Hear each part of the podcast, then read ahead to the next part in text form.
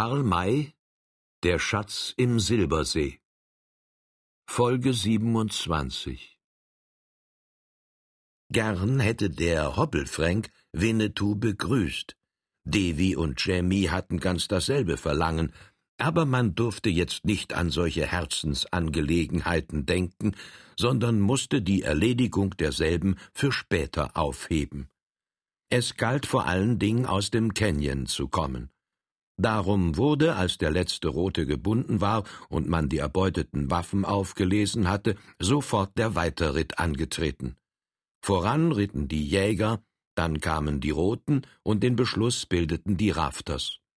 Winnetou und Old Firehand ritten mit Old Shatterhand voran. Sie hatten ihm still die Hand gegeben, die einzige Begrüßungsart, welche sie einstweilen für nötig hielten. Gerade vor den Gefangenen ritten zwei, welche sich viel näher standen, als sie dachten, nämlich die Tante Droll und der Hobbelfränk. Keiner sagte ein Wort zu dem andern. Nach einiger Zeit nahm Droll die Füße aus den Steigbügeln, stieg im Reiten auf den Rücken des Pferdes und setzte sich verkehrt in den Sattel. Heavens! Was soll das heißen? fragte Frank. Wollt ihr Komödie spielen, Sir? Vielleicht seid ihr in einem Zirkus als Clown angestellt gewesen. Nein, Master, antwortete der Dicke. Ich habe nur die Gewohnheit, die Festtage so zu feiern, wie sie fallen. Wie meint ihr das? Ich setze mich verkehrt, weil es uns sonst verkehrt gehen kann. Denkt doch daran, dass hinter uns fünfzig Rote reiten. Da kann leicht etwas geschehen, woran man nicht gedacht hat. Ich behalte Sie in dieser Stellung im Auge und habe den Revolver in der Hand, um Ihnen, wenn's nötig ist, eine Pille zu geben. Wenn ihr gescheit seid, so macht es auch so. Hm, was ihr sagt, ist sehr richtig. Mein Pferd wird es nicht übel nehmen. Ich dreh mich auch um. Einige Sekunden später saß auch er verkehrt im Sattel um die Roten beaufsichtigen zu können. Es ging nun gar nicht anders, als dass diese beiden possierlichen Reiter einander oft ansehen mussten. Dabei wurden ihre Blicke immer freundlicher, sie gefielen einander offenbar. Das ging so eine Weile, ohne dass dabei ein Wort fiel, bis endlich der Hobbelfränk nicht länger zu schweigen vermochte. Er begann, Nehmt's mir nicht übel, wenn ich euch nach eurem Namen frage. So wie ihr da neben mir sitzet, habe ich euch schon gesehen. Wo denn? In meiner Einbildung. Alle Wetter, wer hätte geahnt, dass ich in eurer Einbildung lebe? Wie viel Mietzins habe ich da zu bezahlen? Und wie steht's mit der Kündigung? Ganz nach Belieben. Aber heute ist es mit der Einbildung alle, da ich euch nun in Person sehe. Wenn ihr der seid, für den ich euch halte, so habe ich viel Spaßhaftes von euch gehört. Nun, für wen haltet ihr mich denn? Für die Tante Droll. Und wo habt ihr von dieser gehört? An verschiedenen Orten, an denen ich mit Old Shatterhand und Winnetou gewesen bin. Was? Mit diesen beiden berühmten Männern seid ihr geritten? Ja, wir waren oben im Nationalpark und dann auch in den Estacato. Donner und Doria! Da seid ihr wohl gar der Hoppelfränk. Ja, kennt ihr mich? Natürlich. Der Apache hat oft von euch gesprochen und euch noch heute, als wir vor dem Lager der Utahs lagen, einen kleinen Helden genannt. Einen kleinen Helden? Wiederholte Frank, indem ein seliges Lächeln über sein Gesicht ging. Einen kleinen Helden, das muss ich mir aufschreiben. Ihr habt richtig geraten, wer ich bin. Aber ob auch ich richtig geraten habe? Für wen haltet ihr mich denn? Für die Tante Droll, wie ich schon gesagt habe. Die bin ich auch. Wirklich, das freut mich herzlich. Wie seid ihr denn auf die Vermutung gekommen, dass ich diese Tante bin? Eure Kleidung sagte es mir, und ebenso euer Verhalten. Ich habe oft erzählen gehört, dass die Tante Droll ein ganz außerordentlich couragiertes Weibsbild ist, und als ich euch vorhin so mit dem Häuptlinge der Utahs umspringen sah, dachte ich mir gleich, das und keine andere ist die Tante. Sehr ehrenvoll für mich. Ja, wir sind wohl beide Kerle, welche ihre Schuldigkeit tun, aber die Hauptsache für mich ist, dass ich vernommen habe, ihr seid ein Landsmann von Old Shatterhand. Das ist richtig. Also ein Deutscher. Ja. Woher denn da? Gerade aus der Mitte heraus. Ich bin nämlich ein Sachse.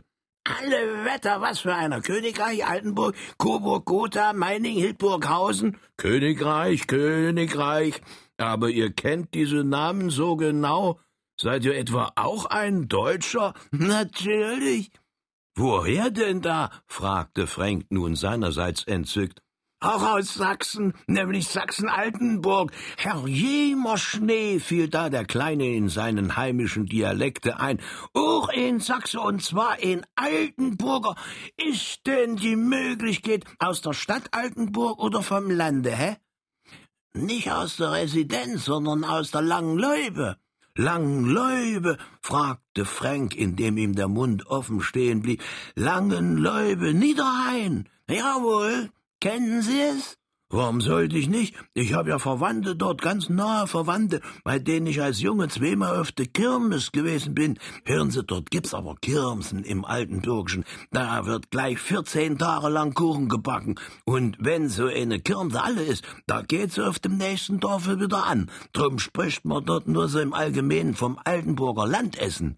Das ist richtig, nickte Troll. Mache Kümmermarsch, denn habe Tunemarsch. Aber sie haben Verwandte bei uns.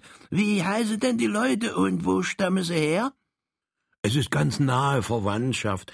Das ist nämlich so, mein Vater hat einen Paten gehabt, dessen selige Schwiegertochter sich in der Langläube wieder verheiratet hat. Später starb sie, aber ihr Stiefsohn hat einen Schwager, und der ist es, den ich meine. So, was war er denn? Alles Mögliche. Er war ein ganzer Kerl, der alles fertig brachte. Bald war er Kellner, bald Kirchner, bald Bürger, Garten, Feldwebel und bald Hochzeitsbitterheit. Halt! unterbrach ihn Troll, indem er herüberlangte und seinen Arm ergriff. Wie war sein Name? Seinen Vornamen kenne ich nicht mehr, aber sein Familienname war Pampel. Ich nannte ihn nur immer fetter Pampel. Wie, Pampel, höre ich recht? rief Troll. Hatte er Kinder? Die schwere Menge. Wissen Sie, wie sie geheißen habe? Nee, nicht mehr. Aber auf den größten kann ich mich noch sehr gut besinnen, denn ich war dem Kerl gut. Er hieß Bastel. Bastel, also Sebastian? Jawohl, denn Sebastian wird auf Altenburgisch Bastel ausgesprochen.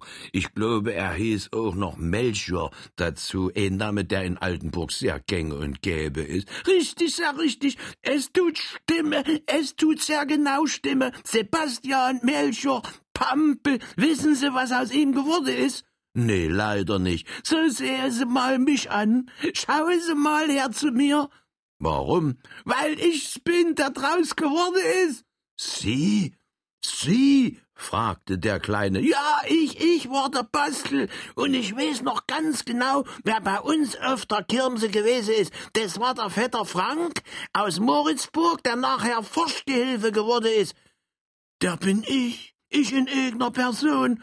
Väter, also hier, hier mitten in der Wildnis finden wir uns als stammverwandte Menschen und Cousins.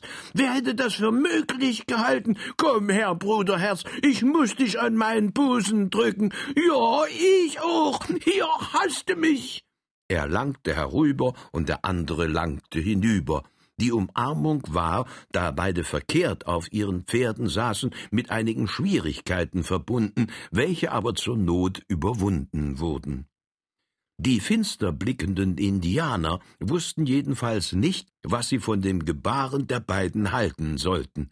Diese aber kehrten sich nicht an die bemalten Gesichter, sie ritten Hand in Hand nebeneinander mit dem Rücken nach vorn und sprachen von der seligen Jugendzeit. Sie hätten wohl noch lange kein Ende gefunden, wenn nicht im Zuge eine Stockung eingetreten wäre. Man hatte nämlich das Ende der Spalte erreicht, welche auf einen größeren und viel breiteren Canyon mündete.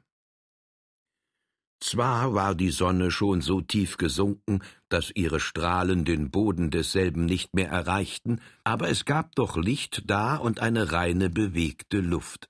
Die Reiter atmeten erleichtert auf, als sie ins Freie gelangten, welches sie freilich nicht eher betraten, als bis sie vorsichtig Umschau gehalten hatten, ob keine feindlichen Wesen in der Nähe seien. Dieser Canyon war vielleicht zweihundert Schritte breit und hatte auf seinem Grunde ein kleines schmales Flüsschen, welches man leicht durchwaten konnte. Am Wasser gab es Gras und Buschwerk, und auch einige Bäume standen da. Die Roten wurden von den Pferden genommen und dann mit wieder gefesselten Füßen auf die Erde gesetzt. Nun erst war der richtige Augenblick zur ausgiebigen Begrüßung gekommen, und er wurde gehörig ausgenutzt. Diejenigen, welche sich bisher noch nicht gekannt hatten, lernten sich schnell kennen, und es dauerte gar nicht lange, so gab es keine andere Anrede als das trauliche Du. Davon waren natürlich Firehand, Shatterhand, Winnetou, der Lord und der Ingenieur ausgenommen. Der Trupp Old Firehands hatte Proviant bei sich gehabt, und es wurde zunächst gegessen. Dann sollte über das Schicksal der Roten entschieden werden. Hierüber gab es mehr als eine Ansicht. Winnetou, Old Firehand und Old Shatterhand waren bereit, sie freizugeben, die anderen aber verlangten eine strenge Bestrafung. Der Lord meinte, bis dahin, wo die Zweikämpfe vorüber waren, halte ich sie nicht für strafbar, dann aber mussten sie euch die Freiheit geben. Statt das zu tun, haben sie euch verfolgt, um euch zu ermorden, und ich zweifle gar nicht daran, dass sie dies getan hätten, wenn ihnen die Gelegenheit dazu geworden wäre. Das ist sehr wahrscheinlich, antwortete Old Shatterhand, aber Sie haben die Gelegenheit dazu nicht gefunden und es also auch nicht getan. Well, so ist die Absicht strafbar. Wie wollt ihr diese Absicht bestrafen? Hm, das ist freilich schwierig. Mit dem Tode doch nicht? Nein. Mit Haftgefängnis, Zuchthaus, pshaw, prügelt sie tüchtig durch. Das wäre das Schlimmste, was wir tun könnten, denn es gibt für den Indianer keine größere Beleidigung als Schläge. Sie würden uns über den ganzen Kontinent verfolgen. So legt Ihnen eine Geldstrafe auf. Haben Sie Geld? Nein, aber Pferde und Waffen. Ihr meint, dass wir Ihnen diese nehmen sollen. Das wäre grausam. Ohne Pferde und Waffen müssten Sie verhungern oder in die Hände Ihrer Feinde fallen.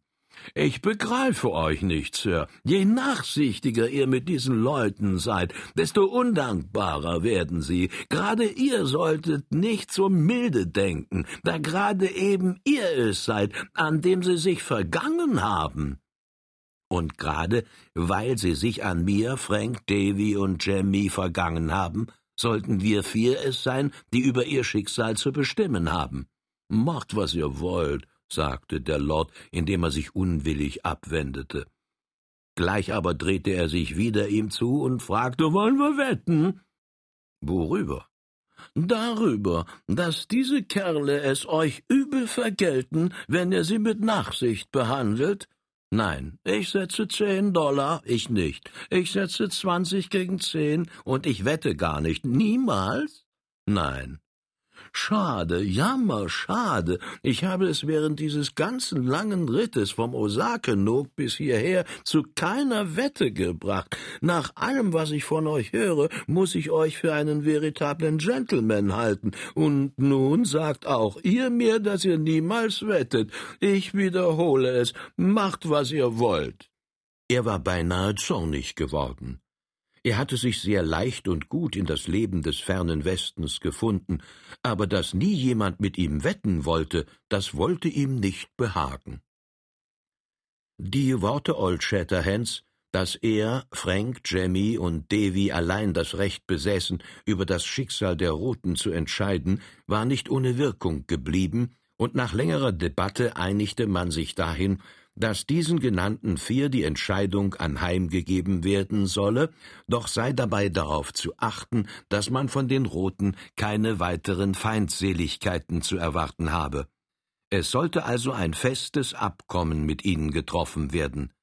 Dazu genügte es nicht, dass mit dem Häuptlinge allein verhandelt wurde, seine Untergebenen mussten auch hören, was er sagte und versprach.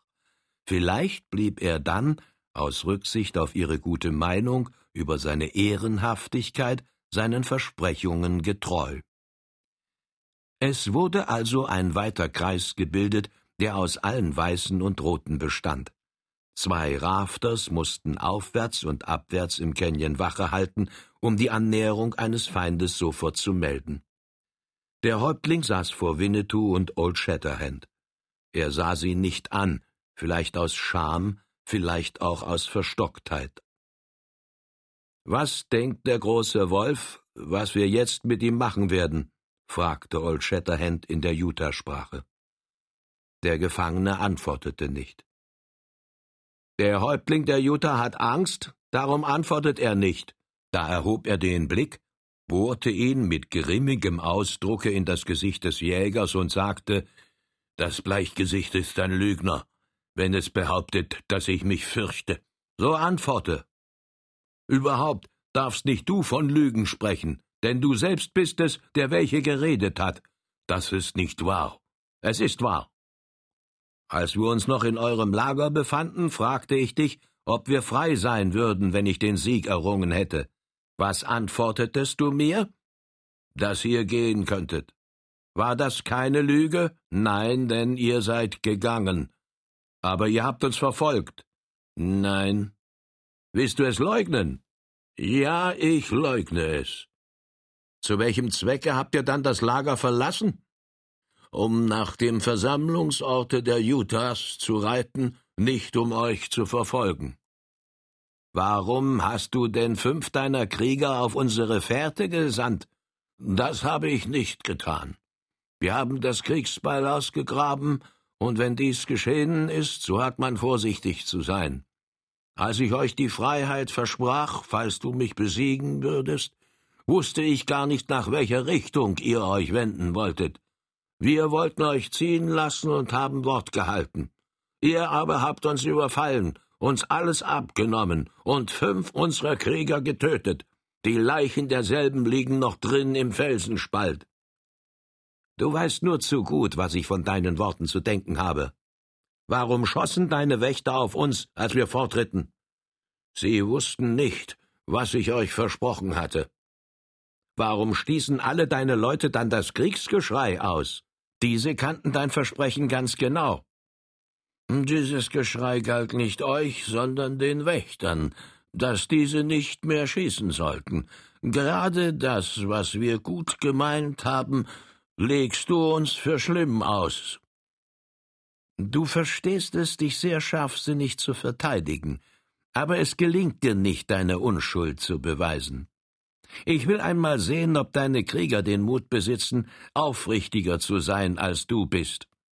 Er legte einigen der Roten die Frage auf, wem ihr jetziger Ritt gegolten habe, und sie antworteten übereinstimmend mit dem Häuptlinge, dass sie keine böse Absicht gegen die Bleichgesichter verfolgt hätten. Diese Leute wollen dich nicht Lügen strafen, fuhr er zu dem großen Wolfe gerichtet fort. Aber ich habe einen unumstößlichen Beweis. Wir haben dein Lager umschlichen und deine Leute belauscht. Wir wissen, dass ihr uns töten wolltet. Das vermutet ihr nur. Nein, wir haben es gehört. Wir wissen auch, dass das Lager morgen abgebrochen wird und dass alle Krieger dir nach dem Versammlungsorte der Utahs folgen werden, die Frauen und Kinder aber gehen zu den Alten in die Berge. Ist das wahr? Ja. Nun, so ist auch das andere wahr, was wir hörten. Wir sind fest überzeugt, dass ihr uns nach dem Leben getrachtet habt. Welche Strafe werdet ihr wohl dafür erhalten? Der Rote antwortete nicht. Wir hatten euch nichts getan, und ihr nahmt uns mit, um uns zu töten. Jetzt habt ihr uns das Leben nehmen wollen. Ihr hättet also mehr verdient als nur den Tod. Aber wir sind Christen, wir wollen euch vergeben. Ihr sollt eure Freiheit und eure Waffen zurückerhalten, und dafür müsst ihr uns versprechen, dass keinem von uns, die wir hier sitzen, jemals von euch ein Haar gekrümmt werde. Spricht das deine Zunge oder dein Herz? fragte der Häuptling, indem er einen ungläubig forschenden, scharfstechenden Blick auf Old Shatterhand warf. Meine Zunge hat niemals andere Worte als mein Herz. Bist du bereit, mir das Versprechen zu geben? Ja. dass wir alle, welche wir uns hier befinden, rote und weiße Männer, von heute an Brüder sind? Ja. Die einander beistehen wollen und müssen in jeder Not und in jeder Gefahr? Ja. Und bist du bereit, das mit der Pfeife des Friedens zu beschwören? Ich bin bereit. Er antwortete schnell und ohne alles Besinnen. Dies ließ darauf schließen, dass es ihm ernst mit seinem Versprechen war. Der Ausdruck seines Gesichtes ließ sich infolge der dick aufgetragenen Farbe nicht bestimmen. So mag die Pfeife reihum gehen, fuhr Old Shatterhand fort. Ich werde dir die Worte vorsagen, welche du dabei nachzusprechen hast. Sage sie, und ich werde sie wiederholen. Diese Bereitwilligkeit schien ein gutes Zeichen zu sein, und der wohlmeinende Jäger freute sich von Herzen darüber, konnte aber nicht umhin, noch eine Warnung auszusprechen. Ich hoffe, dass du es dieses Mal ehrlich meinst. Ich bin stets ein Freund der roten Männer gewesen. Ich berücksichtige, dass die Utahs jetzt angegriffen worden sind. Wäre das nicht der Fall, so würdet ihr jetzt nicht so wohlfeilen Kaufes davonkommen. Erweisest du dich aber nochmals treulos, so bezahlst du es mit dem Leben. Das versichere ich dir, und ich halte Wort. Der Häuptling blickte vor sich nieder, ohne den Blick zu dem Sprechenden zu erheben. Dieser nahm sein Kalümet vom Halse, an welchem er es hängen hatte, und stopfte es. Nachdem er es in Brand gesteckt hatte, löste er die Fesseln des Häuptlings. Dieser musste sich erheben, den Rauch nach den bekannten sechs Richtungen blasen und dabei sprechen Ich bin der große Wolf, der Häuptling der Yampa Utahs. Ich spreche für mich und diese meine Krieger, welche sich bei mir befinden. Ich rede zu den Bleichgesichtern, welche ich sehe, zu Old Firehand, Old Shatterhand und allen anderen, auch zu Winnetou, dem berühmten Häuptlinge der Apachen. Alle diese Krieger und weißen Männer sind unsere Freunde und Brüder. Sie sollen sein wie wir, und wir wollen sein wie sie. Es soll ihnen niemals von uns ein Leid geschehen, und wir werden lieber sterben, als zugeben, dass sie uns für ihre Feinde halten. Das ist mein Schwur. Ich habe gesprochen, hau. Er setzte sich wieder nieder. Nun wurden auch die andern von ihren Fesseln befreit, und die Pfeife ging von Mund zu Mund, bis alle geraucht hatten. Selbst die kleine Ellen Butler musste ihre sechs Züge tun, man durfte um ihrer selbst willen mit ihr keine Ausnahme machen. Darauf erhielten die Roten auch ihre ganzen Waffen wieder. Das war kein Wagnis, wenn man ihrem Schwure trauen konnte. Dennoch aber verhielten sich die Weißen so vorsichtig wie möglich, und jeder von ihnen hatte die Hand in der Nähe seines Revolvers. Der Häuptling holte sein Pferd herbei und fragte dann Old Shatterhand Mein Bruder hat uns die Freiheit vollständig zurückgegeben? Vollständig. So dürfen wir fortreiten? Ja, wohin ihr wollt. Wir werden nach unserem Lager zurückkehren. Ach, ihr wolltet ja nach dem Versammlungsorte der Utah.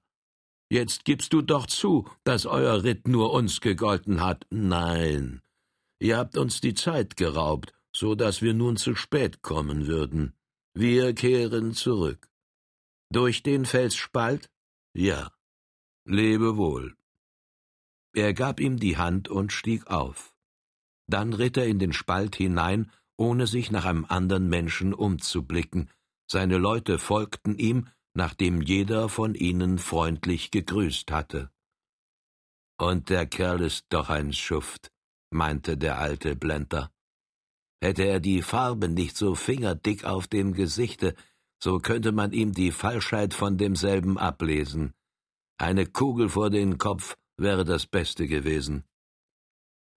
Winnetou hörte diese Worte und entgegnete Mein Bruder kann recht haben, aber es ist besser, Gutes zu tun, anstatt Böses.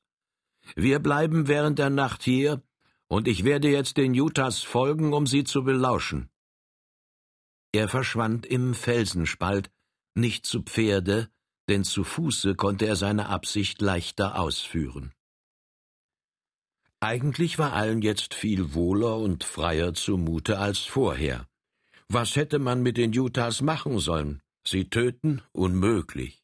Sie als Gefangene mit sich herumschleppen? Ebenso unmöglich. Jetzt hatte man sie verpflichtet, Frieden und Freundschaft zu üben, und war sie losgeworden. Das war besser als jedes andere. Der Tag neigte sich zur Rüste, zumal es hier im Canyon eher dunkel wurde als außerhalb desselben. Einige der Männer gingen Holz zum Lagerfeuer zu suchen. Old Firehand ritt südwärts im Canyon hinab und Old Shatterhand nordwärts hinauf, um zu rekognoszieren. Man musste vorsichtig sein.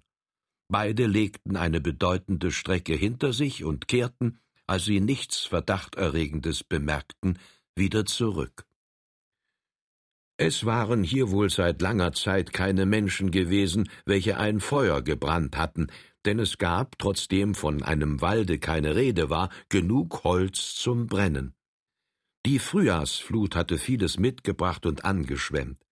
Niemand freute sich mehr über das Feuer als der Lord, denn er fand da brillante Gelegenheit, mit Hilfe seines Bratgestelles seine kulinarischen Geschicklichkeiten zu entwickeln.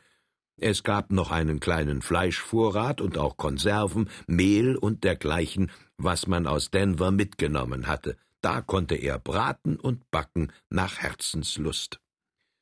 Später stellte sich Winnetou wieder ein.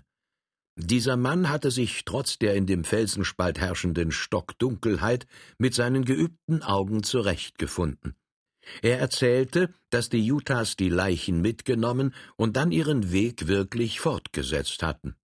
Er war ihnen bis jenseits des Spaltes gefolgt und hatte noch deutlich gesehen, dass sie die steile Felssenkung emporgeritten und dann oben im Walde verschwunden waren. Dennoch wurde eine Wache tief in den Spalt postiert, um von da aus jeden Überfall unmöglich zu machen. Zwei andere Wächter standen je hundert Schritte ober und unterhalb des Lagerplatzes im Hauptcanyon, auf diese Weise war für vollständige Sicherheit gesorgt. Natürlich gab es außerordentlich viel zu erzählen, und es war später als Mitternacht, als man sich zur Ruhe legte. Old Firehand revidierte vorher die Posten, um sich zu überzeugen, dass dieselben wachsam seien, und erinnerte die anderen an die Reihenfolge, in welcher die Ablösung stattzufinden hatte. Dann löschte man das Feuer, und es wurde still und dunkel im Canyon.